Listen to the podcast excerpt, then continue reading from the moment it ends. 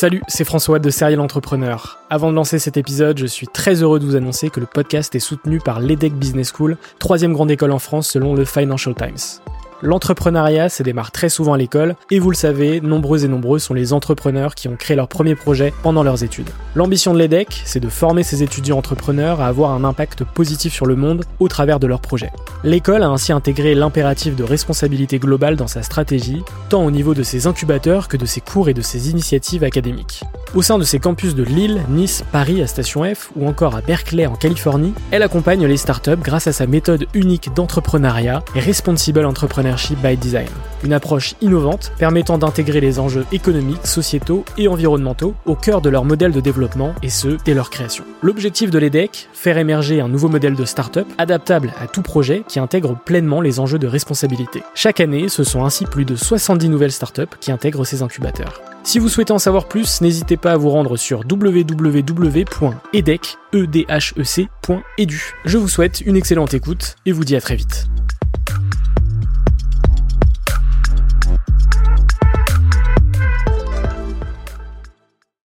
Bienvenue sur Serial Entrepreneur, le podcast des entrepreneurs.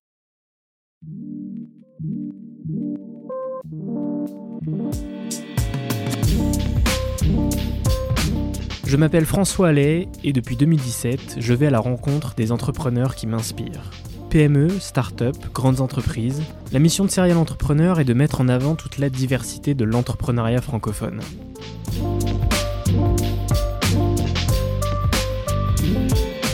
Bienvenue pour ce 77e épisode, j'espère que vous allez bien. Aujourd'hui je reçois Hugo Bentz, le cofondateur de Kimono, une société pas comme les autres qui design la culture des entreprises.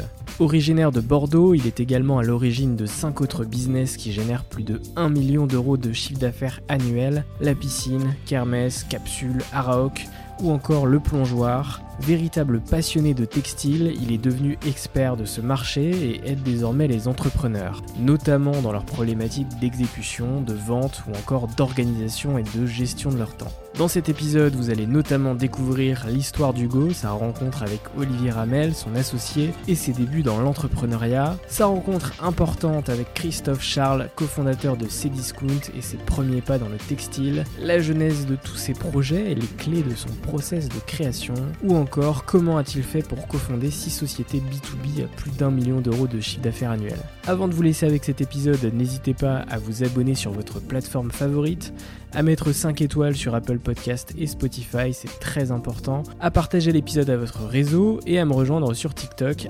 serialentrepreneur. Encore un grand merci à QuickBooks France, l'allié comptabilité des entrepreneurs qui est le sponsor du podcast. En description de cet épisode, vous avez moins 50% sur toute leur offre pendant 6 mois. Excellente écoute, prenez soin de vous et à très vite. Comment ça va, Hugo? Bah écoute, nickel. Et toi? Merci beaucoup euh, pour l'invitation, François. Très très bien. Euh, voilà, très content de, t'avoir dans le podcast. Moi, je commence toujours les épisodes sur le, parcours avant d'entreprendre. Puis on va démarrer un peu plus tôt, un peu plus tôt que, ce parcours avant d'entreprendre. C'est euh, sur ton enfance et ton adolescence. C'était qui le, Hugo à cette époque? Donc j'ai 34 ans et du coup, moi, je suis né à Paris. Toute ma famille de base est parisienne et, et vit d'ailleurs pour la plupart encore là-bas. Après, quand même, mes parents ont voulu euh, déménager. Donc, du coup, euh, adolescent, enfin, enfance, adolescence et jusqu'au bac, euh, je suis dans la Marne et même à la campagne dans la Marne, donc en, Champagne-Ardenne, à une heure et demie de Paris. Et du coup, après un parcours assez classique, hein, collège, lycée, plutôt bon élève. Donc, du coup, de ce côté-là, j'avais pas vraiment de problème. Et donc, du coup, après le parcours assez classique, baccalauréat, éco, euh, une prépa, du coup à Reims pendant deux ans. Et euh, c'est là que je m'expatrie euh, à Bordeaux en 2008 pour aller en école de commerce à BEM, qui s'appelle aujourd'hui Kedge.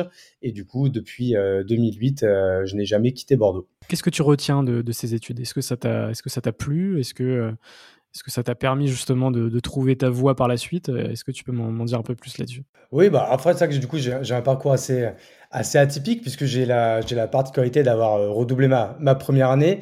Puisque du coup, euh, je suis arrivé en école de commerce. On peut dire que j'ai un peu pété un câble. Hein. J'ai, j'ai beaucoup fait la fête. Euh, j'étais très porté sur, sur, sur les copains, les, les assos, liste BDE, etc. Donc, ça m'a un peu plus passionné que que, les cours, on va dire.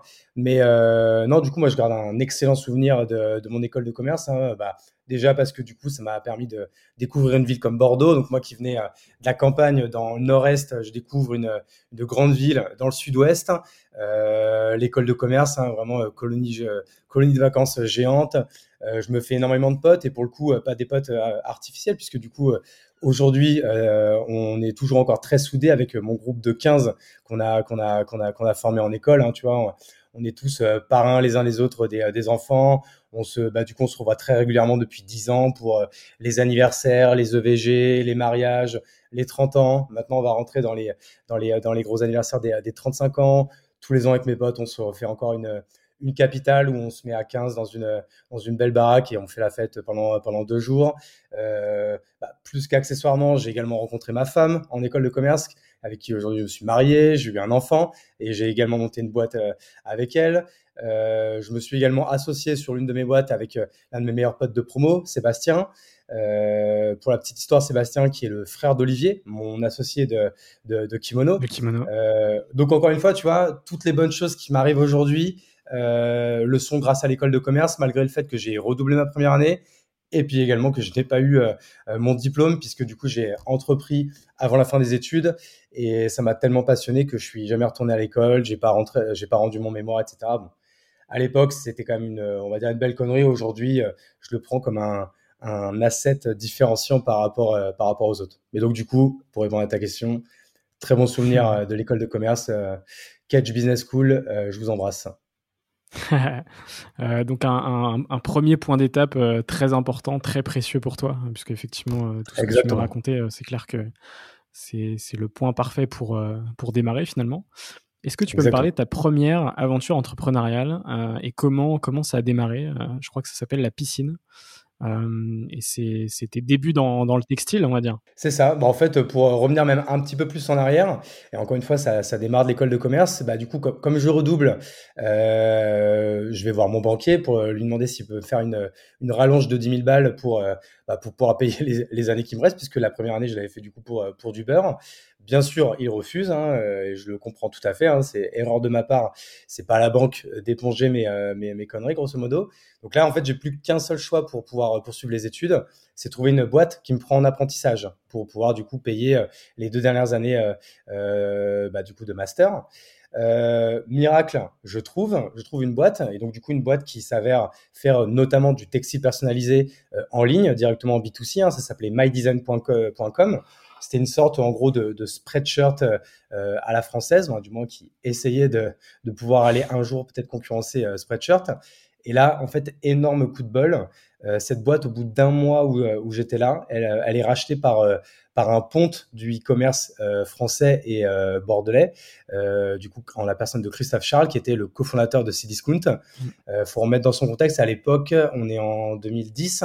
Cdiscount, c'est le premier e-commerçant à dépasser le milliard de chiffre d'affaires. Tu vois, VP était encore euh, pas très loin derrière, mais était encore derrière. Amazon en France euh, n'était pas du tout encore à ce niveau-là. Cdiscount, c'était vraiment des précurseurs sur beaucoup de choses. Tu vois, à l'époque, c'est les premiers, par exemple, à vendre du pinard euh, en ligne. Aujourd'hui, ça nous paraît complètement normal. Il y a 12 ans, c'était une révolution. Euh, donc, du coup, énorme coup de bol. J'ai 22 ans, je suis quand même bien branleur sur les bords. Et d'un coup, en fait, mon boss, qui devient mon mentor, c'est Christophe Charles, le l'un des plus beaux entrepreneurs du e-commerce français et surtout le, plus grand euh, à Bordeaux, qui est pas du tout encore une place euh, euh, de la Startup Nation à l'époque. Donc, voilà, et c'est comme ça que je mets un pied dans le textile et du coup dans l'entrepreneuriat, puisque du coup à l'époque, du coup, je, suis bah, en, apprentissage pendant deux ans là-bas. Et en fait, ma mission devient de monter des boîtes pour Christophe Charles à l'intérieur du groupe qu'il était en train de créer. Donc encore une fois, opportunité euh, de malade. Euh, tu as 22 ans et ton, ton, ton, ton job, c'est de monter des boîtes from scratch en, total bootstrap pour, euh, pour euh, un mec aussi lourd que, que, Christophe. Donc du coup, c'est comme ça que je me suis fait la main. Bah, du coup, sans prendre de risque, hein, puisque c'était c'était pas mon argent. Mais du coup, c'est comme ça que pendant cinq ans, je suis resté dans ce groupe-là. J'ai monté trois boîtes pour eux. Et du coup, en 2015, c'est là que je, décide du coup de me lancer euh, par moi-même en lançant une boîte qui s'appelle La Piscine. Et euh, le métier de la piscine, en fait, c'était euh, bah, toujours la même chose hein, dans le milieu du textile personnalisé. on monte notre propre usine. Donc, par contre, voilà, au lieu d'être full sous-traitance, on monte notre appareil productif. On investit quand même 50 000 euros avec mes, deux associés. On, a, on met à peu près un peu plus de 15 000 euros chacun pour acheter les premières machines, prendre le premier entrepôt, acheter nos premiers stocks et en fait démarrer un, un, métier du coup full revendeur, full B2B euh, pour faire de l'impression textile pour, euh, pour, euh, pour les entreprises. Et c'est comme ça que du coup j'ai démarré l'entrepreneuriat en 2015. Super intéressant. Donc deuxième point d'étape super important avec cette rencontre et cette première expérience effectivement qui va te permettre de, de gagner une certaine expertise dans, dans, le textile, dans le textile personnalisé, et qui du coup te permet de créer par la suite euh, la piscine. Tu crées quasiment dans le même moment euh, le plongeoir. Alors c'est quoi ce, ce, délire avec euh, la piscine, le plongeoir le, plongeoir en fait, tout, tout simplement en fait, c'est du coup au même moment avec ma femme, on a des idées, notamment en fait, on veut à l'époque monter une marque de montres. et en fait, tout simplement, du coup, on monte une structure pour pouvoir bah, du coup euh, légaliser, euh, euh, structurer tout ça. Et c'est vrai que du coup, il faut donner un nom à la SAS. Et comme je venais de monter la piscine, bah vas-y, on dit, on monte le plongeoir. Et tu vois, on était même resté dans le, dans le trip de la flotte, puisque la marque de montre s'appelle Mentalo, et s'appelle d'ailleurs toujours Mentalo, puisqu'elle existe toujours, cette marque. Et aujourd'hui, elle, elle marche très bien, avec une très très bonne rentabilité, des, euh, des, très bonnes marges, mais pour euh, des prix très décents pour, euh, pour, pour, le, pour, les, pour les clients. Et tu vois, c'est une marque aujourd'hui que ma femme gère seule, mais du coup qui, qui, qui marche quasi toute seule, quoi, de manière organique. Ok, super. Pour revenir un peu à la, à la piscine, est-ce que tu vas me parler du, un peu de, de, ton process de création de cette première euh, boîte? Euh, Effectivement, tu as investi dans un parc de, de, de 2000 m2 avec des machines d'impression textile. Comment est-ce que ça s'est passé, ces, premiers, ces premiers clients, ces premières ventes, tout ce, tout ce process-là, tu vois? Yes, bah en fait, déjà, en fait, le processus, si on veut revenir même un petit peu en arrière, en fait, la première étape, c'est que moi, j'arrive en fait, à, on, va, dire, à la fin d'une aventure quand euh, je suis. Alors, le, groupe s'appelait Image Corp et du coup, euh, mydesign.com était devenu une marque du groupe. Euh, j'arrive à la fin, tu vois, à la fin, je suis devenu même directeur commercial du groupe. Il y a entre 50 et 70 personnes dans le groupe. Ça, fait 10 millions d'euros de chiffre d'affaires. Ça roule bien. on a Carrefour qui rentre dans le, dans le capital. Enfin, ça commence à devenir quelque chose de gros. Et du coup, moi, avec mon profil un peu euh, euh, starter, bootstrapper, etc., je commence à plus trop euh, m'y retrouver. Puis surtout, je me dis que maintenant, c'est le bon moment. Ça fait, je suis resté cinq ans, c'était déjà plus que, que ce que je ne pensais. je viens de me marier, je viens d'acheter ma maison, ma femme est enceinte. Je me dis, c'est bon, là, tu vois, il y, a un, milestone à, passer et c'est le moment du coup de, se lancer. Donc, par contre, j'avais la conviction que je me lancerais pas tout seul. Donc là, je suis plutôt à ce moment-là dans la recherche d'associés. Donc du coup, je fais ma, petite liste et je vais un peu sonder euh, euh, toutes ces personnes-là qui, pour moi, me paraissent être les meilleurs partenaires pour, euh, me lancer dans cette nouvelle aventure. En fait, l'idée, c'est que là où je prenais pas de risque, c'est que j'allais faire la même chose. C'est-à-dire que j'avais une expertise, c'était de savoir acheter du textile, le faire personnaliser et le vendre en B2B. la partie usine, je maîtrisais, puisque du coup, c'est un métier que je connaissais très bien, puisque on l'avait également internalisé à l'époque chez Image Corp. Donc, du coup, au niveau du métier, au niveau euh, commercial, je me faisais pas trop de, trop de soucis. L'idée, c'était de trouver le, le, meilleur partenaire pour que ça aille très vite et fort euh, tout de suite. Parce que j'avais un, bah, du coup, tu vois, notre boss, c'était euh, Christophe Charles. Donc, on avait un gros ADN C-Discount. Donc, développement commercial, prise de part de marché, très fort, très fort, très vite.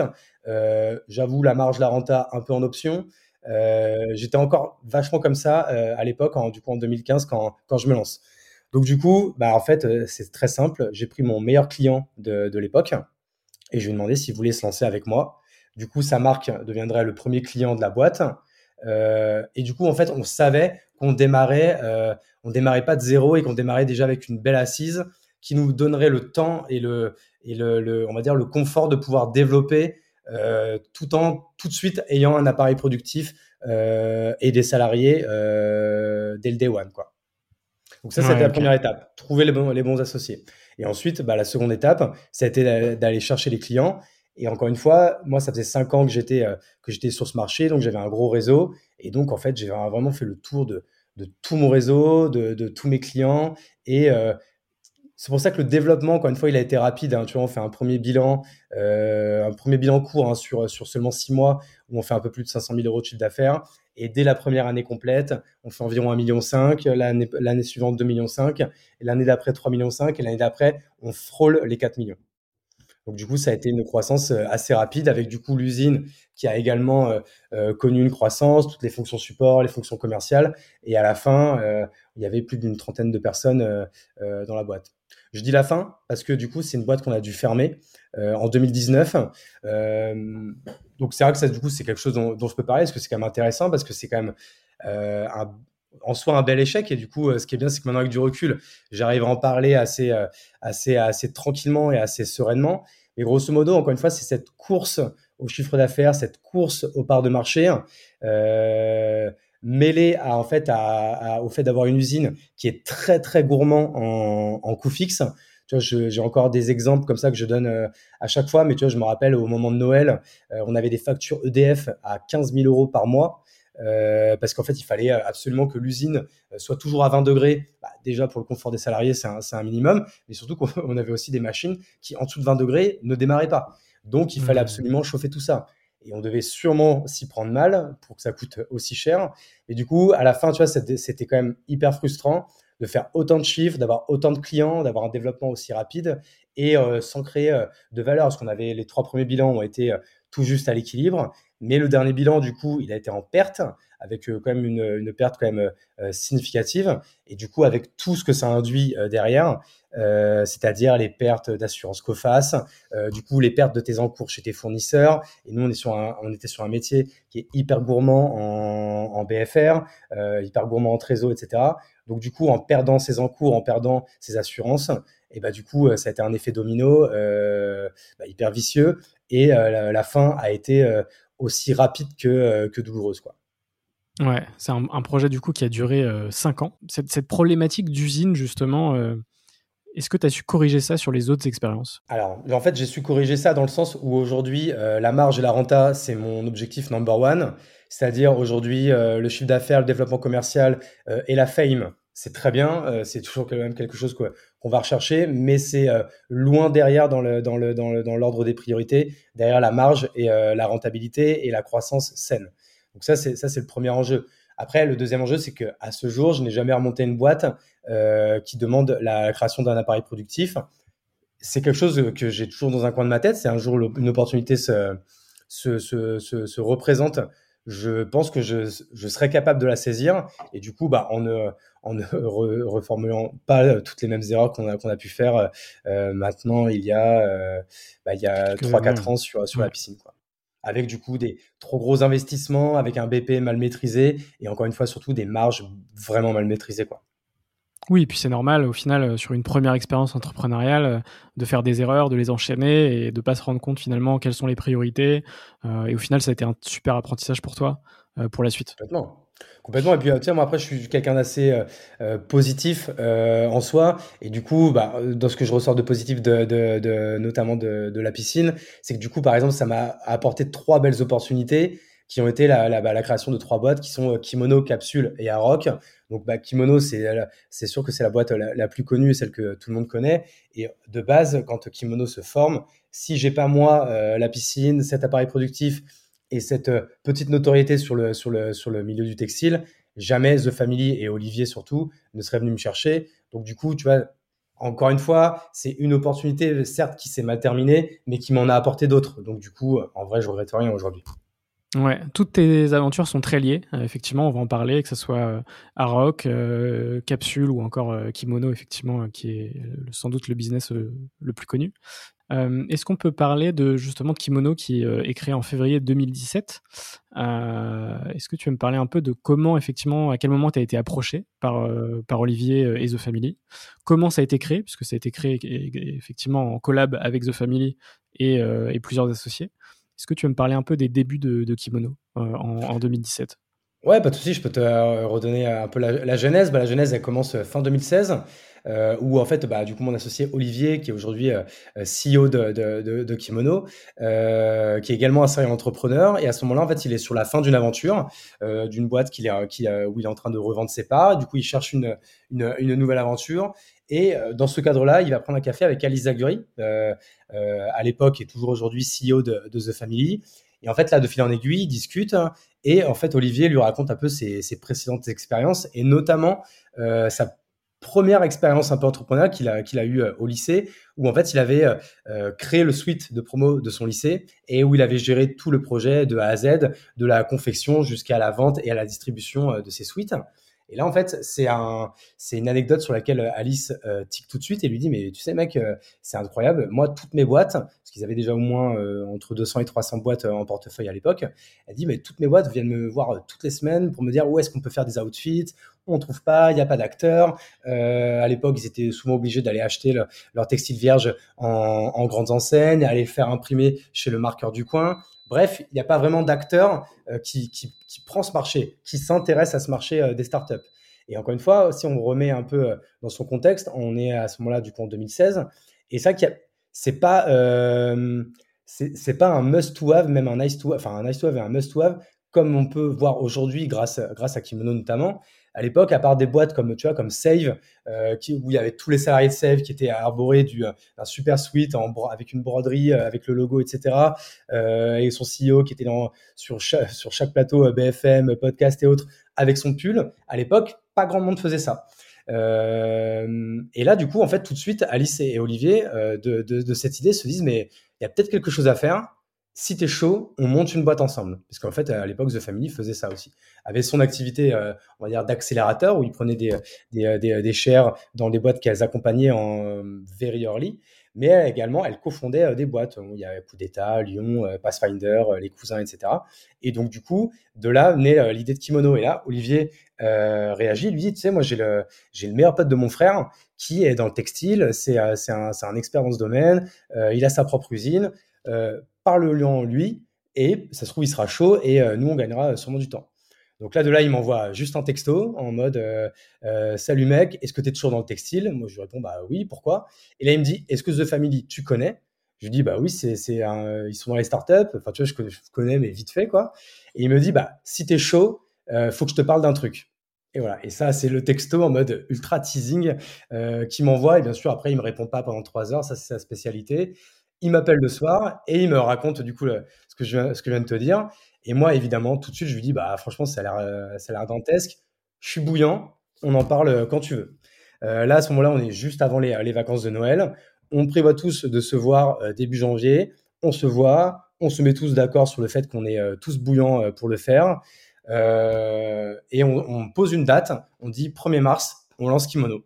Et de là, en fait, encore une fois, ça a été l'illustration même euh, de ce qu'il faut faire, selon moi, quand on veut lancer une boîte.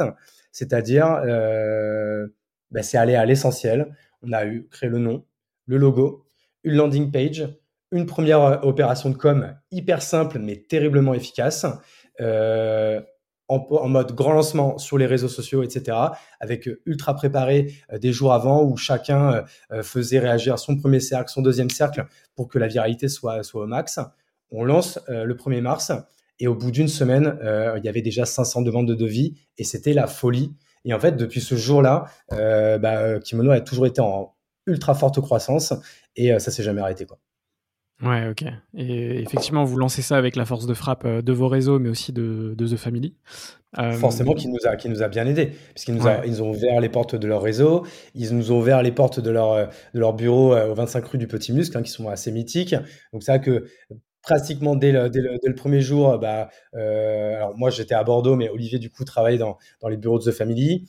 Très vite, euh, Olivier et Alice montent un showroom euh, directement là-bas. Euh, tous les rendez-vous peuvent se faire dans les bureaux de The Family, donc forcément ça nous a ça nous a beaucoup aidé. Comment ça se passe le fait de, trouver les fringues, de les sourcer? J'imagine que tu c'est un modèle que tu connais bien. Est-ce que tu, tu le dupliques ouais. sur Kimono? Bah, Complètement en fait. C'est-à-dire que sur chaque verticale, à chaque fois qu'on lance un nouveau euh, business là-dessus, on reste en fait avec cette même expertise et ce même métier qui est de sourcer, des, sourcer du textile, le faire marquer et du coup d'être ultra processé euh, dans tout ce domaine. Parce que ça dit comme ça, ça a l'air simple, mais en réalité, il y a au moins une trentaine d'étapes entre le moment de la prise de demande de devis et la livraison du client.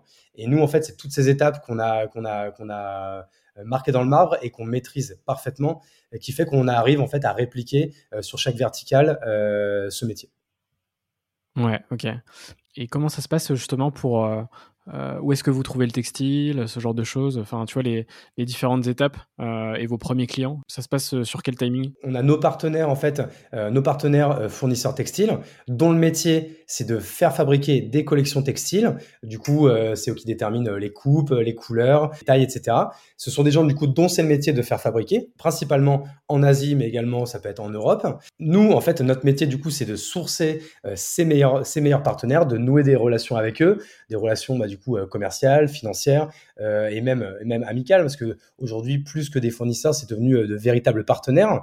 et en fait, c'est des partenaires en fait de longue date et en fait que l'on entretient. Aujourd'hui, on n'est pas là pour dupliquer, d'avoir un million de, de, de, fournisseurs textiles. On en a quelques-uns avec qui on travaille très bien et avec qui on noue des relations très fortes.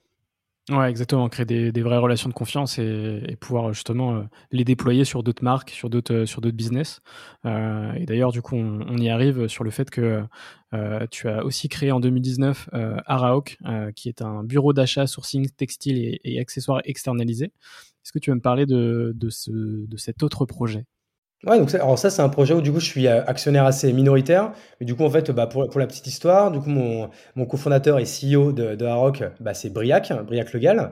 Et en fait, quand on était chez ImageCorp, moi, j'étais directeur commercial. Lui était le directeur des achats. Euh, on a adoré bosser ensemble. On est même devenus euh, très bons potes. Et quand ça a été la fin pour nous deux de l'aventure ImageCorp pour se lancer dans l'entrepreneuriat, bah, en fait, naturellement, euh, je lui ai indiqué que moi, sur son projet de monter un bureau de, sourcing, d'achat, bah, moi, j'étais hyper bouillant pour m'associer avec lui. Euh, du coup, il m'a laissé des parts de, la boîte. Et euh, en fait, moi, ce que j'ai apporté pour Aroc, bah, c'est plutôt en fait un, carnet d'adresses et et grosso modo des clients parce que du coup après le métier c'est vraiment Briac du coup maintenant avec ses équipes qui le maîtrisent et moi aujourd'hui j'ai pas une part opérationnelle vraiment énorme dans la société j'ai mon, mon, rôle, c'est plutôt de faire des, des passes D de, de, jolis clients euh, avec pas mal de récurrence et, euh, et pas mal de volume. C'est ça, créer des connexions. En fait, au final, euh, toutes ces aventures, c'est un peu une sorte de, de toile d'araignée avec euh, plein de connexions et, et, plein, de, plein de business euh, similaires. Exactement. Et puis les sociétés qui peuvent également se font travailler entre elles et qui en fait qui sont assez complémentaires. Donc en fait, c'était un peu ma vision tout de suite, c'était un peu d'essayer de monter une sorte d'écosystème euh, qui cohabite et qui travaille main dans la main. Avant de, de passer à Villa Maria, qui est le, le dernier projet. Euh, on n'a pas encore évoqué euh, Carmès et Capsule. Est-ce que tu peux me parler de ces deux autres projets? Alors, du coup, euh, dans l'ordre chronologique, le premier, ça a été Kermesse. En fait, alors Kermesse, du coup, en fait, c'est assez, simple. Hein. Euh, pour vulgariser, c'est le kimono des étudiants. Parce que du coup, le, le monde étudiant, c'est également un, énorme marché. Et pour la petite histoire, en fait, c'était la première boîte que j'avais montée à l'intérieur du groupe de Christophe Charles. Ça s'appelait School Touch. Et, euh, et le métier de School Touch, en fait, c'était de créer des, bah, de fabriquer du textile personnalisé pour les étudiants. Parce que moi, du coup, j'en sortais tout juste de l'école. Et ça que quand on est en école de commerce, d'ingé, euh, ou même euh, en prépa, en ALUT ou autre, bah, ça que tout au long de l'année, on a un t-shirt au week-end d'inté, on a ses polos d'association, le suite de promo. Il y a plein d'occasions de porter du textile personnalisé quand on est en école. Du coup, marché énorme. Et euh, du coup, euh, c'est euh, dans ce cadre-là que, de base avec Olivier, on a, on a, on a l'idée de monter un, business, un kimono des étudiants, donc du coup qui, qui va s'appeler euh, Kermesse. Et là en fait pour la petite histoire, tout de suite, je fais le choix de, de, de, rajouter dans le, dans le, dans le trio de cofondateurs un mec qui s'appelle Samuel. Et en fait Samuel, il est, assez, il est plus jeune que moi, parce que moi je suis en 88, lui il est né en 97 si je dis pas de bêtises et euh, lui très jeune il avait euh, monté pareil sa boîte son, son pareil sa boîte dans le dans le textile étudiant euh, qui s'appelait Atelier Coton et qui en fait malgré son très jeune âge cartonnait et je voyais que le mec c'était une c'était une c'était une machine on s'est très vite rencontrés en tant que concurrent. Mais on a très vite accroché, tu vois, on s'est vu, on s'est parlé un, mardi. Le mercredi soir, on buvait des bières tous les deux à Bordeaux pas mal d'ailleurs. On est resté longtemps à, discuter. On a s'est tout de suite rendu compte qu'on avait qu'on pouvait être hyper complémentaires et qu'on avait un peu la même vision de, de, ce business.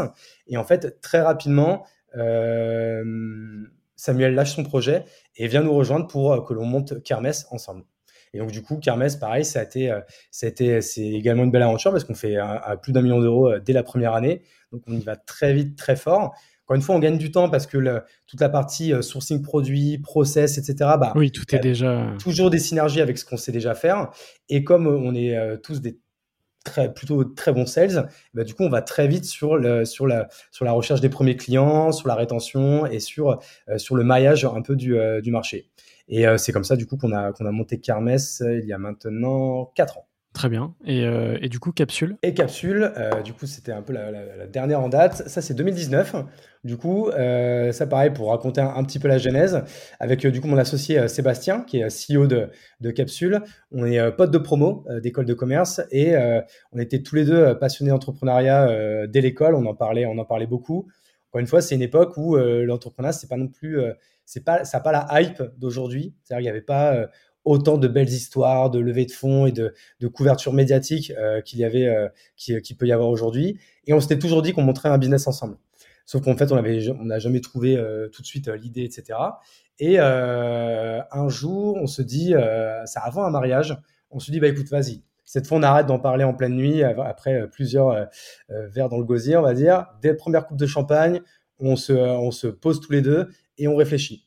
Et en fait, il s'avère que moi, j'avais du coup cette expertise euh, textile et euh, Seb, du coup, lui avait une véritable expertise euh, grandes enseignes, parce qu'il avait déjà monté une, boîte dans la, dans, la, dans, la tech, mais également dans le milieu du textile, où du coup, il avait été amené à travailler avec de nombreuses grandes, grandes enseignes, GSA, GSS.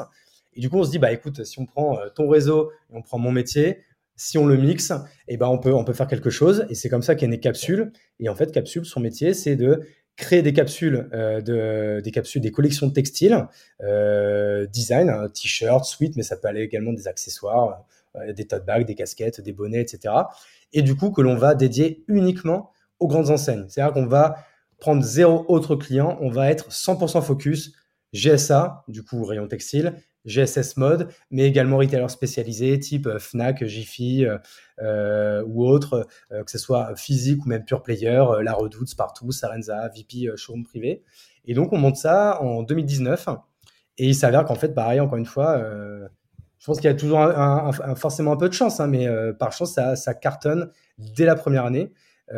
première année, on se tape le Covid quand même, mais qui pour nous a été une opportunité puisque les seuls qui restaient ouverts, c'est les grandes enseignes, donc nos clients, euh, qui en plus se rendent compte que, le sourcing euh, Asie, bah, ça peut plus à terme être la, seule, la seule optique. Donc du coup, une solution comme la nôtre, avec des circuits un peu plus courts, avec un, euh, des quantités peut-être plus limitées, des délais moins longs, bah, ça pouvait être une belle opportunité. Et en fait, très vite, on signe, mais coup sur coup, c'est-à-dire que toutes les semaines, on, on, ouvrait une, on ouvrait une nouvelle enseigne et on signe, on signe très vite euh, Leclerc, Auchan, Carrefour, Cora, Casino, euh, Kiabi, Celio, euh, La Redoute, partout, Sarenza. Enfin, bref, on signe très vite une trentaine d'enseignes dès la première année et euh, ultra rentable et avec un joli chiffre d'affaires. Donc tout de suite, on, ça nous permet d'embaucher. Et tu vois, aujourd'hui, euh, Capsule, on est déjà à un deuxième bilan et on est une, une équipe de 10, du coup, à Bordeaux. Et pareil, c'est euh, une aventure qui, qui, qui, avance bien. Très clair. Euh, tu as parlé un peu de, un peu de chance. Hein. C'est vrai qu'il y, y, a un facteur chance, mais je pense qu'il y a beaucoup d'expérience, quand même, d'expertise et, et, aussi une forte capacité d'exécution qui fait clairement la diff, puisque là, au final, tout ce que tu m'as raconté, c'est créer des business avec des audiences très précises, très ciblées. Euh, que ce soit effectivement les étudiants, euh, les startups au départ, les entreprises en général, les grandes enseignes. Euh, tout est très, enfin, il y, y, a de vraies stratégies derrière, donc c'est pas, c'est pas que de la chance. Mais même si le, voilà, il y, a, forcément un petit facteur chance. Un, facteur, mais ça que je pense que le, point commun que je peux avoir avec, bah, avec l'ensemble de mes associés, que ce soit Olivier, Seb ou Briac, mais c'est que pour le coup, tu vois là dans un podcast, forcément, je on indique un peu tout ce qui, ce qui marche, ce qui a réussi. Mais c'est vrai que pour, pour, euh, pour en arriver là, on, est, on teste plein de trucs qui ne marchent pas.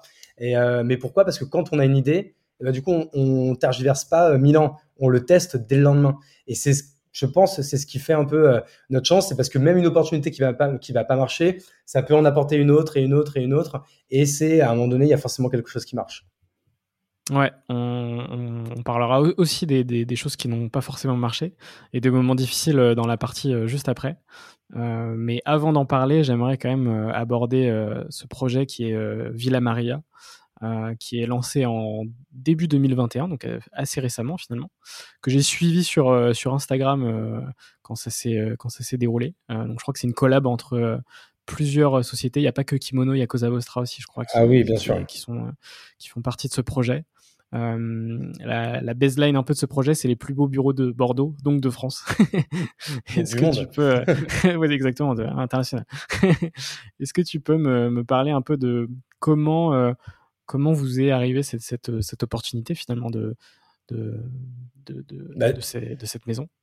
encore une fois, ça, tu vois, Villamara, ça illustre très bien ce que je disais juste avant. Encore une fois, Villamara, c'est c'est un mélange du coup bah, de chance, mais du coup d'opportunités que l'on a su euh, saisir assez vite. En fait, de base, nous, euh, que ce soit du coup, euh, parce que que soit Olivier, donc du coup de Kimono et Seb de Capsule, qui sont associés avec moi sur sur ce projet, nous on n'y est pas à la base. À la base, c'est en fait c'est la rencontre de, de, de, plusieurs entrepreneurs, donc du coup des associés donc de Cosa Vostra et de Victoria Garden. Donc, du coup, Cosa Vostra, bah, du coup que tout le monde connaît, surtout de par les podcasts, euh, bah, notamment euh, Le Panier ou Génération Do It Yourself, euh, et du coup de Victoria Garden, qui est une, grosse boîte familiale euh, dans l'immobilier à Bordeaux, avec la famille Ornière, qui s'associe en fait pour racheter cette bâtisse iconique de Bordeaux, qui est la Villa Maria, euh, qui appartenait du coup à la mairie, la mairie qui a voulu du coup la, la, mettre en vente, et du coup Cosa Vostra et Victoria Garden s'associent pour racheter cette bâtisse aux enchères et décide du coup de la réhabiliter pour en faire un espace de travail. Euh, juste après le rachat, euh, de par en fait la connexion entre Olivier et euh, Mathieu Stéphanie, on arrive sur la pointe des pieds dans le projet. on échange du coup avec avec les associés et en fait très vite on décide bah, du coup de, prendre une part dans ce projet euh, parce que du coup, bah, Seb et moi, notamment, on est, à Bordeaux. On a également tous nos salariés euh, de capsule, euh, mais également toute la partie prod et kermesse, du coup, qui, est à Bordeaux pour Kimono. Et du coup, on, décide assez vite, on se met très vite d'accord sur, les conditions et on décide de, mener cette aventure, du coup, bah, à presque une dizaine d'entrepreneurs. Donc du coup, voilà, tout ça, c'était pendant le Covid. Hein, je, me rappelle encore de faire ces calls. Euh, J'avais l'impression d'être un délinquant. Je sortais de chez moi dans la rue pour euh, faire ces calls, alors que euh, le confinement avait éclaté depuis une semaine ou deux. Et du coup, bah ça, bien sûr, ça a mis un peu de retard dans dans les travaux, mais on a pu du coup rentrer dans les lieux en juin dernier. Et aujourd'hui, bah, c'est franchement c'est le paradis hein, parce que du coup le, les bureaux ils sont euh, bah, ils sont ils sont hyper cool, tous les salariés sont hyper contents. Euh, il y a des espaces verts où tout le monde mange dehors, il y en a qui travaillent dehors. Il y a une piscine, euh, on est dans un quartier calme. Euh, juste à côté, il y a un club de tennis et de paddle. Alors, tu vois, tout, tout, tout, est réuni pour que ça soit hyper agréable pour, pour, pour les salariés et, du coup et aussi pour nous. Et, et, puis bah du coup, ouais, ça que j'ai oublié de le mentionner, mais donc du coup, tous les associés, on a mis tous nos, salariés bordelais dans ce coworking, ça fait à peu près une cinquantaine de personnes. Mais comme il y avait également une centaine de places, bah, du coup, on a également trouvé des coworkers. Et donc, du coup, là, c'est plusieurs boîtes, plus ou moins grandes, et des solopreneurs qui sont venus, on va dire, compléter euh, les places restantes. Et aujourd'hui, bah, on cohabite euh, comme ça, euh, tous à la Villa Maria, avec, beaucoup de plaisir. Génial, trop bien, super, projet. Et effectivement, ça, change un peu des autres et c'est tout autant intéressant de, de, participer à la, création d'un lieu, quoi, finalement. Complètement. Donc du coup, encore une fois, nous on est, euh, on est, on s'estime hyper chanceux d'avoir euh, pu participer à ce projet et d'en faire part. C'est vrai qu'on n'en a pas parlé, mais, euh, mais en 2020, il y a eu quand même une certaine, une certaine pandémie mondiale. quel a été un peu l'impact de, de cette pandémie sur, sur, vos, sur vos différents business? Bah, écoute, de base,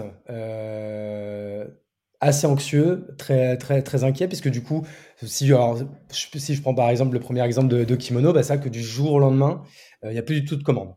C'est là aujourd'hui bah, le, budget pour les outfits, le budget pour les événements, euh, ces budgets un peu marketing, euh, tout est gelé. Donc du coup, du jour au lendemain, on fait, on fait zéro euro de chiffre d'affaires, ce qui est quand même assez problématique.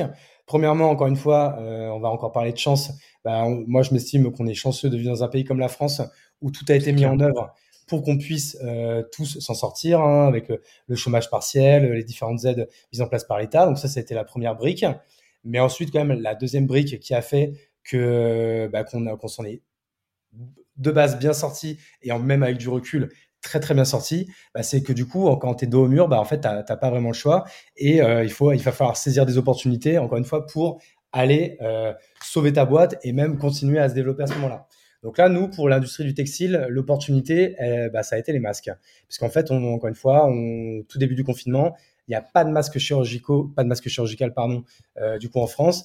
Et du coup, c'est toute l'industrie textile française qui se, qui se met en branle pour prendre le relais.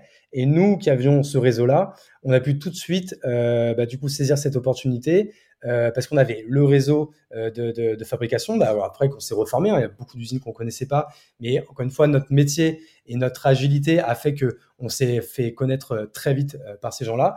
Et on avait les clients de l'autre, qui étaient donc du coup les entreprises, les grandes enseignes. Donc là, c'est pour la partie capsule, et du coup toutes les administrations publiques. Et du coup, aujourd'hui, au début, bah, ça nous a permis de combler le trou et en fait surtout de même de plus que le combler, de faire également de la croissance jusqu'à début juin où l'activité euh, a repris. Et, euh, et, du coup, encore une fois, avec du recul, niveau chiffre, bah, ça s'est hyper bien passé pour nous. Et en fait, même niveau mindset, ça nous, du coup, même si on était quand même dans une période où on était déjà en train de d'hyper structurer euh, l'ensemble des boîtes, bah en fait, ça nous a forcé à aller encore plus vite vers la structuration, que ce soit des équipes financières, les marges, le contrôle de gestion, etc. Et en fait, aujourd'hui, c'est des bases solides qu'on a, qu'on avait commencé à créer avant, mais qu'on a accentué pendant le Covid, et du coup qu'on développe encore maintenant. Donc, si tu nous demandes à nous, euh, d'un point de vue business, bien entendu, euh, le Covid, c'est un, cette période de confinement Covid, c'est un bon souvenir et c'est un, c'est un beau milestone pour nos sociétés. Ouais, t'es pas le premier à me dire ça, hein, euh, t'inquiète pas, n'aie pas peur de dire que, que, ça a été plus positif que négatif. Je pense que, en tout cas, dans les derniers entrepreneurs que j'ai reçus, euh, euh, la majorité, finalement, ça s'est plutôt bien passé. Effectivement, ça leur a permis de, de mieux se, se baquer pour de prochaines crises et même plus structurer leur business, en fait. Donc, c'est vrai qu'il y a, il y, a, il y a eu aussi un, un côté positif sur, sur pas mal de business. Heureusement, d'ailleurs c'est très intéressant. Euh, on va pouvoir passer un peu à la partie bilan de, ces aventures. Et la première question que je pose, c'est euh, quel a été un peu le moment le plus difficile de, ton aventure entrepreneuriale? Bah, du coup, ça, pour s'en faire un peu de, de, redite, mais c'est vrai que ça a, été, ça a été la fermeture de la piscine. Parce que du coup, bah, je vais, je vais même rentrer dans le détail, comme ça au moins ça, ça, ça donnera un peu de, plomb dans l'aile à euh, ceux qui seraient presque dans cette même situation. Mais encore une fois, je cherche pas à, m'auto-plaindre puisque euh, encore une fois, on a que ce qu'on mérite. Hein. Quand on est entrepreneur, bah, les belles victoires, bah, du coup, on peut se les auto-fêter et se dire qu'on le mérite. Mais du coup, quand on se prend un bel échec dans la gueule, bah, du coup, pareil, c'est sa faute. Donc, du coup, la fermeture de la piscine, c'est tout ce que ça implique. Hein. C'est-à-dire, c'est que tu dois de l'argent aux gens, donc ça met comme une, une, une, certaine, du coup, une certaine tension. Tu dois, euh, tu dois de l'argent, par exemple, à l'État avec des organismes comme l'URSSAF ou la TVA, etc. Donc, du coup, c'est des courriers euh, quasi hebdomadaires que tu reçois euh, à la maison avec la petite Marianne en haut à gauche. Donc, ça, c'est des pareils, c'est des choses qui mettent quand même euh, pas mal d'angoisse. Euh, c'est des huissiers qui t'amènent des paplards, pareil une fois par semaine. Euh, c'est pas non plus agréable. Du coup, c'est la fermeture de la boîte, bah, c'est licencier des, salariés. Donc pareil, tu te, quand, quand tu as des salariés, tu peux te sentir fier de donner du travail aux gens, mais quand tu leur enlèves, bah, tu te prends toute la culpabilité aussi dans la tronche, et ça, ça c'est hyper douloureux. Mais encore une fois, je vais pas me plaindre parce que c'était encore plus douloureux pour eux que pour moi, parce que moi, la je savais que j'allais me, j'allais me relever, mais pour eux, c'était euh, peut-être plus difficile à ce moment-là.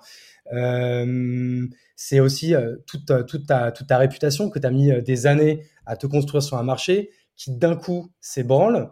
Euh, tu passes de star à pas à pestiférer, mais presque. Donc du coup, c'est tous ces moments en fait qui ont été hyper difficiles, hyper douloureux. Et encore une fois, j'ai de la chance. Tu vois, je parle encore de chance, mais j'ai la chance d'être hyper bien entouré. Euh, déjà d'une par ma femme qui m'a jamais fait un seul reproche par rapport à tout ça. Et moi, c'est ça, ça j'aime bien parce que du coup, euh, pour le coup, j'aime pas les gens qui font preuve d'ingratitude. C'est que quand tout va bien, bah, c'est bien. Et moi, je veux pas de compliments, tout ça et tout, c'est normal. Et quand ça va pas, bah, du coup, je veux pas non plus qu'on me le, qu'on me le jette en pleine gueule. Donc voilà, j'ai eu beaucoup de chance d'avoir ma femme à mes côtés à ce moment-là, qui m'a vachement soutenu. Euh, j'ai eu de la chance d'avoir aussi euh, mes amis, ma famille, etc., où personne ne m'a jamais fait ressentir euh, que j'étais un moins que rien à ce moment-là. Donc quand même, ça permet de garder les pieds sur terre et de, rebondir. Mais encore une fois, c'est six mois, un an, un peu brumeux, quoi. Tu vois, un peu hors du temps. Et moi, j'ai, je pense que j'ai kiffé toutes les années de ma vie, sauf celle-ci, quoi. Donc, du coup, ça, c'était le le plus douloureux et c'est voilà, c'est ce que je peut-être s'il y a juste un message à faire passer, c'est que encore une fois, l'entrepreneuriat, c'est pour moi, c'est la meilleure chose du monde. C'est le truc le plus cool. Il n'y a pas plus euh, enthousiasmant, excitant, exaltant, euh, tout ce que tu veux. Mais euh, bah, ça, pour moi, ça reste un jeu. Mais par contre, encore une fois, quand, quand on perd, bah, là, tu peux pas faire reset. Il faut en assumer les conséquences et, et, se prendre tout ce que je viens de te dire. Et tu vois, même encore maintenant, hein, ça fait trois ans, aujourd'hui, je rembourse encore certaines choses. Tu vois, c'est euh, des, des, prêts que tu as pris à la banque ou, tu t'es mis caution personnelle. Bah, du coup, maintenant, il faut le rembourser. Tu vois, c'est toutes ces choses-là. Mm. Euh, c'est pas anodin. Il faut, euh, il faut l'avoir en tête. Et, euh, et aujourd'hui, moi, je suis très euh, serein et, j'ai aucun problème avec ça. Tu vois, il y a même des certaines dettes que j'avais que après une liquidation judiciaire, je suis pas obligé de rembourser et que j'ai quand même remboursé par par devoir, on va dire moral. mais du coup, tu vois, c'est c'est c'est encore une fois, c'est pas anodin. Et voilà, pour répondre à ta question, c'est ce moment qui a été le plus douloureux pour moi, quoi. Oui, puisqu'il y a l'échec, mais il y a tout ce qui gravite autour. Exactement. Euh, et c'est clair que dans les moments difficiles, euh, bah, l'entourage, c'est vraiment ce qu'il y a de plus important. Euh, Exactement. C'est ce qui va te permettre, ça va être un vrai change maker sur comment tu vas vivre ces, ces différents moments difficiles. Quoi. Donc, parce qu'effectivement, quand tout fonctionne, quand tout marche, quand tu es full réussite, tout se passe parfaitement. Mais quand tu es dans le dur, bah, c'est là que, que, tu vois l'importance de l'entourage. Fois, la chance d'être bien entouré, et puis tu vois, je m'en ai pas parlé, mais également bien entouré par, par mes deux associés, tu vois, Olivier avec qui on avait déjà monté Kimono, qui pareil m'a jamais, euh, m'a hyper vachement soutenu euh, à ce moment-là, a continué de me faire confiance, et du coup Seb, avec qui du coup sur les cendres de la piscine, on a, on a, on était en train de créer euh, Capsule ensemble, et pareil, ça n'a jamais été remis en cause à, à ce niveau-là, et du coup encore une fois j'ai eu vachement de chance d'avoir euh, un entourage euh, conséquent et solide, quoi. Ouais, de toute façon, la base de toutes ces aventures, c'est un fit euh, humain, quoi. C'est, c'est vraiment la base, le, le, socle de tout. ma deuxième question, c'est de quoi es-tu le, plus fier aujourd'hui? Aujourd'hui, ce dont je suis le plus fier, c'est c'est d'avoir pratiquement en fait atteint le, degré de liberté que, que, que je m'étais fixé. Que moi, en fait, quand on entreprend, on a chacun, on va dire, un, but ultime. Hein. Je pense que c'est important quand même d'avoir euh, une valeur qui est, euh, euh, au top de la pyramide. Et moi, le mien, c'est la liberté. Donc encore une fois, la liberté, c'est qu'aujourd'hui, j'ai le sentiment de pouvoir faire ce que je veux. J'ai certes, j'ai quand même encore des devoirs et il faut, le faire. J'ai des devoirs envers mes associés, envers mes salariés, envers envers, tout ça. Mais aujourd'hui, j'ai quand même le sentiment d'être totalement libre, d'être bah, totalement libre financièrement, de pouvoir vivre comme je le veux, de pouvoir euh, monter des projets, de pouvoir avoir des banques qui me suivent dans mes projets perso et pro. Et, euh, ça, aujourd'hui, c'est l'une des choses euh, desquelles je suis plus fier. Après, euh, bien sûr, euh, aujourd'hui, je pourrais dire, bah, je suis très fier d'avoir monté des grosses boîtes comme Kimono, comme Capsule ou quoi. Mais ça, c'est plutôt une fierté, on va dire, assez euh, collective, puisque, euh, encore une fois, sans mes, sans mes, associés, je n'en aurais pas fait la moitié euh, de tout ça. Et puis, bien sûr, sans les équipes qui aujourd'hui font tout le boulot, opérationnellement parlant, qui sont tous plus talentueux les uns que les autres. Donc, en vrai, ça, j'en retire aucune fierté particulière. Je prends ça presque comme de la, de la normalité, mais ma fierté au niveau personnel, c'est quand même ça, c'est ce degré de liberté que, que j'ai pu atteindre. Quoi. Quels sont tes, objectifs futurs euh, d'un point de vue euh, perso et d'un point de vue pro, euh, notamment avec Kimono, etc., dans les prochains mois, les prochaines années? Ça, c'est une, une, très bonne question. C'est vrai que c'est en plus une question que je me pose assez régulièrement parce que je fais quand même pas mal, pas mal d'introspection sur tout ça. Au niveau perso, j'ai un premier objectif, c'est de devenir de plus en plus fort au paddle, qui est, qui est mon nouveau sport préféré. Ah, j'aime bien aussi. Euh, je, joue euh, juste après euh, tu vois, l'enregistrement de, ce podcast avec mes potes Doctolio, super boîte bordelaise dans, dans le no-code qui, qui viennent jouer avec moi. donc bon, ça c'est un peu pour la boutade, mais mes objectifs, on va dire, pro, c'est c'est encore un peu flou parce qu'en fait j'ai pas mal de projets que je que j'essaie en fait un peu de de, de, de, de, faire mûrir, mais j'ai pas encore quelque chose d'assez que tu pour moi, un, projet, si tu n'arrives pas à, le, définir en une phrase, c'est qu'il n'est pas encore assez clair. Et j'en suis encore un peu à ce niveau-là, où un peu, tu vois, j'itère, je, fais beaucoup de choses, je prends beaucoup de temps pour parler avec beaucoup d'entrepreneurs, je fais, euh, de plus en plus de, coaching et de mentoring parce que du coup, j'apprends beaucoup à, à, parler avec des, plus jeunes ou des moins jeunes entrepreneurs. Moi, ce que je sais, c'est que dans tous les cas, ma prochaine grande aventure, ce sera quelque chose autour des entrepreneurs. Aujourd'hui, plus que l'entrepreneuriat, ce qui me passionne, c'est les entrepreneurs. Je, j'adore parler avec eux, j'adore ce qu'ils peuvent m'apporter, j'adore le fait de pouvoir leur apporter pardon, aussi quelque chose. Donc, je sais que ma prochaine aventure tournera autour de ça, mais c'est pas encore clair à 100%. Donc, euh, pour l'instant, j'en dis pas plus. on en parlera ensemble dans deux ans alors. ouais, exactement, on se pourra se faire un catch-up avec plaisir. Euh, est-ce que tu peux me, citer un peu des personnes qui t'inspirent euh, aujourd'hui? Euh, ça peut être des personnes que tu connais ou des personnes que tu ne, que tu ne connais pas forcément, mais qui t'inspirent euh, ces derniers temps.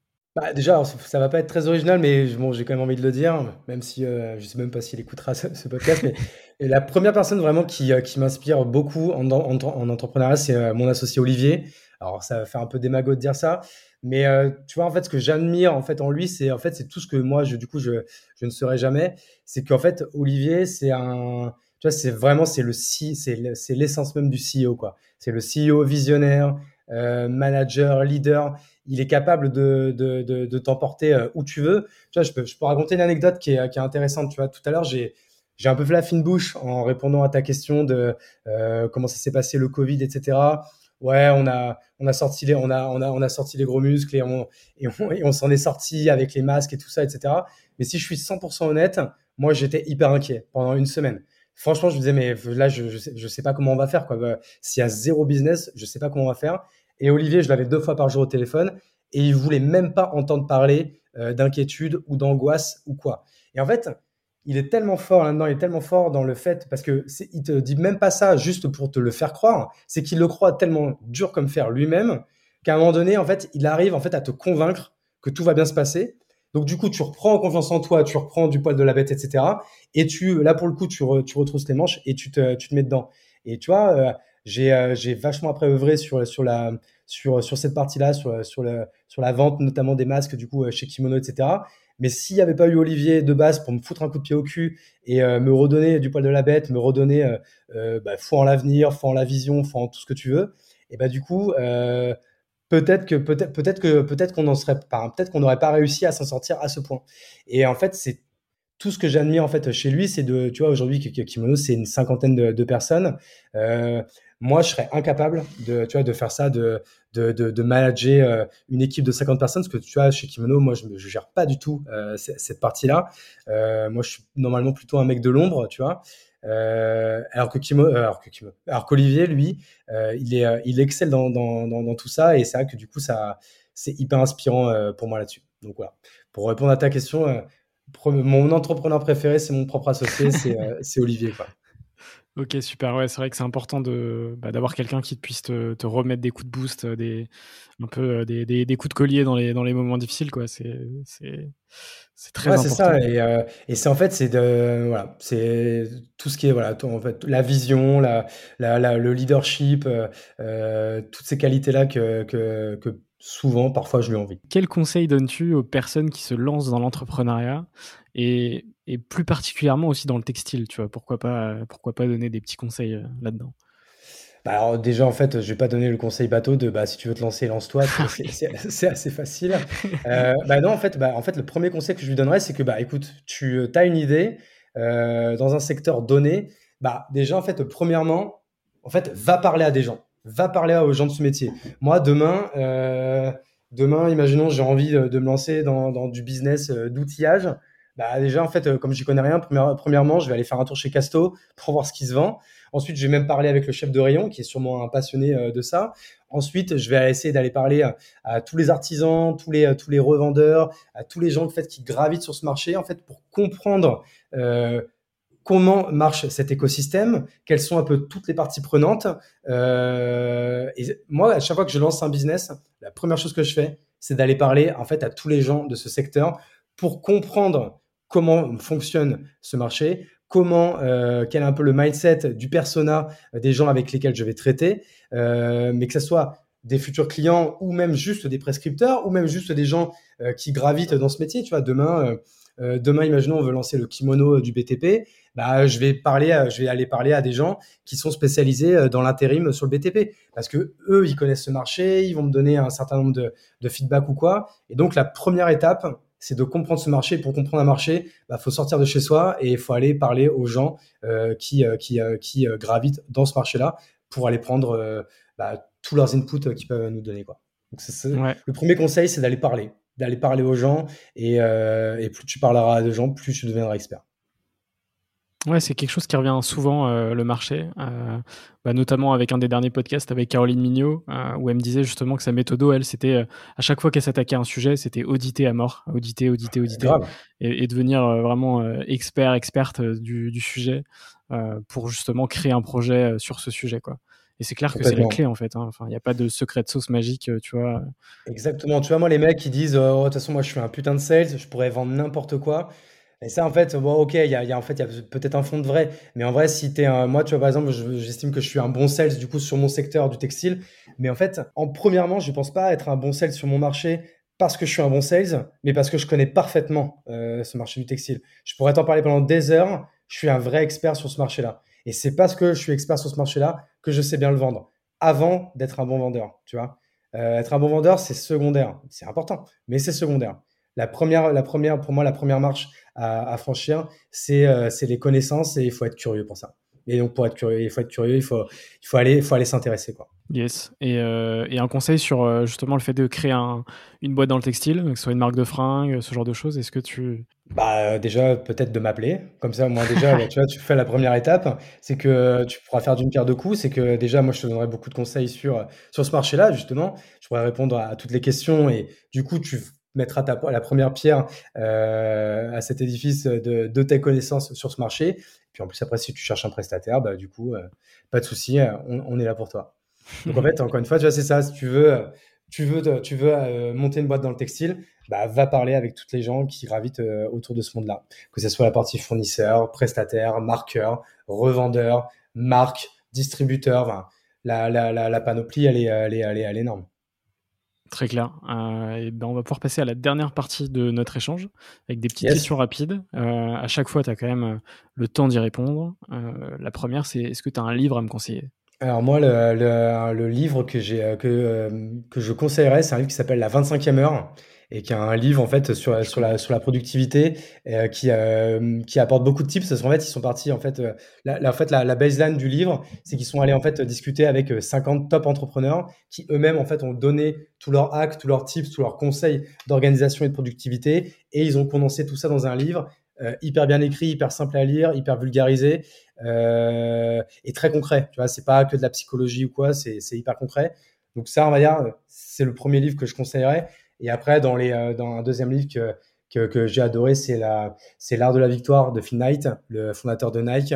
Euh, mm. Bon bah, déjà parce que Nike c'est une marque tellement iconique, hein, c'est ma marque euh, préférée. Je pourrais acheter n'importe quoi tant qu'il y a Nike dessus, tellement j'aime cette marque.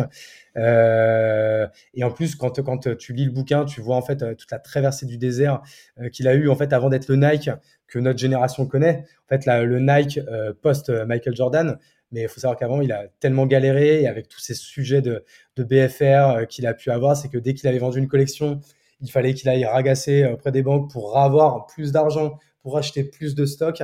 Et euh, ça a été, enfin, c'est hyper inspirant toute cette résilience qu'il a pu avoir avant de monter l'empire qu'on connaît, quoi. Ouais, et puis c'est vrai que la résilience, c'est quelque chose d'important. je pense que la résilience c'est quelque chose que je n'ai pas, donc euh, c'est pour ça qu'encore une fois, je suis très, euh, je suis très admiratif euh, de, de, de, ces gens-là qui dédient leur vie à un projet, mais pour en faire quelque chose de très gros. Ouais, c'est clair. Est-ce que tu as un film ou une série à me conseiller? Une série, bah écoutez, là, je viens juste de finir We Crashed.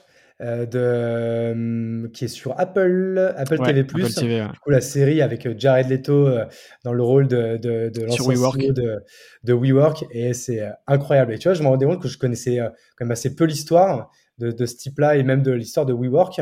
Et euh, j'ai surkiffé quoi. Et euh, Jared Leto, il est incroyable. Et quand après, j'ai regardé plein de vidéos de de bah, de, de, de, Neumann, du coup l'ancien CEO de de WeWork. Et franchement, dans les mimiques, dans la voix, dans la posture, dans la façon de parler, c'est la même.